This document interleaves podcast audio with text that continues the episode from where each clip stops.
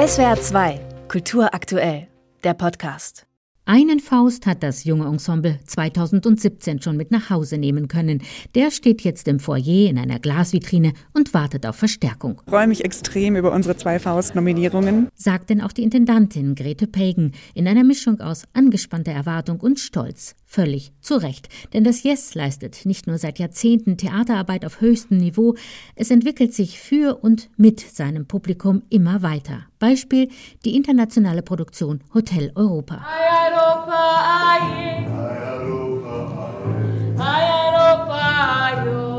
Das Hotel Europa ist in die Jahre gekommen. Eine bröckelnde Hausfassade, der Besitzer gerade verstorben, die Mitarbeitenden führen ein seltsames Eigenleben. Bei einem gemeinsamen Leichenschmaus werden nostalgische Geschichten erzählt. Das Publikum wechselt bei dieser Produktion, die 2022 über das Gelände einer Stuttgarter Kirchengemeinde rührte, mehrfach den Raum. Für dieses Stück war es einfach der perfekte Ort, meint Bühnenbildner Philipp Nikolai. Ein Gemeindesaal aus den glaube, 60er Jahren oder 50er Jahren gebaut, was einfach auch total natürlich zu dem Thema passte. Wenn man sich mit Europa auseinandersetzt, dann denkt man ja auch, das ist vielleicht auch ein Gebäude, was schon ein bisschen in die Jahre gekommen ist, was trotzdem noch seinen Charme hat, was seine Vergangenheit hatte, das große Zeiten in seiner Vergangenheit hatte und wo die Zukunft vielleicht etwas ungewisser ist. Und das hat dieser Ort schon in sich getragen und das haben wir im Grunde dann einfach nochmal rausgeholt. Für die Produktion Hotel Europa hat Philipp Nicolai die Räume des damals zum Abbruch stehenden Gemeindesaals zu einzelnen kleinen Spielstätten umgebaut. Zu Bar, Küche, Schlafsaal, Abschiedshalle, Restaurant, Rezeption. Für das sorgfältige Arrangement mit Zitat Vergangenheit und Aktualität, so die Jury des Faust, wurde Philipp Nicolai jetzt in der Kategorie Raum für den Deutschen Theaterpreis nominiert.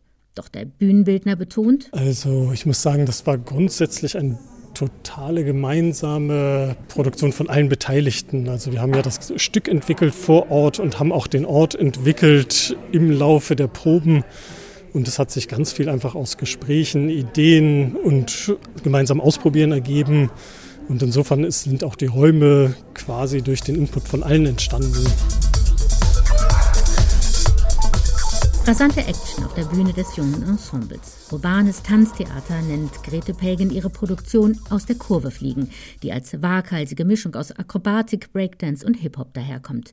Ein absolutes Teamstück, sagt die Intendantin, was die Jury besonders hervorgehoben habe. In der Begründung für die Nominierung heißt, dass es ein absolutes Ensemblestück ist, was genau das ist, was wir mit diesem Stück gemacht haben, nämlich unser fantastisches Ensemble vorzustellen. Und es freut mich total. Und es sind auch zwei Produktionen, die so auch stellvertretend stehen für Dinge, die wir tun bei uns. Also die stellvertretend für einen großen Teamaufwand stehen. Also dieses Bühnenbild von Hotel Europa, diese Ausstattung war einfach nur möglich, weil die gesamte technische Abteilung so fantastisch an diesem Ding gearbeitet hat. Vor einem Jahr erst hat Grete Pagan die Intendanz des jungen Ensembles Stuttgart übernommen, nachdem zuvor die Theatermacherin Brigitte Detier 20 Jahre lang den Weg der Truppe kreativ und mit viel Engagement begleitet hat. Mit den Nominierungen für den Theaterpreis 2023 wurde jeweils eine Produktion der alten und eine der neuen Yes-Leitung ausgezeichnet. Allein dies spiegelt die hohe Wertschätzung eines Ausnahmeensembles wider. SWR 2 Kultur aktuell. Überall, wo es Podcasts gibt.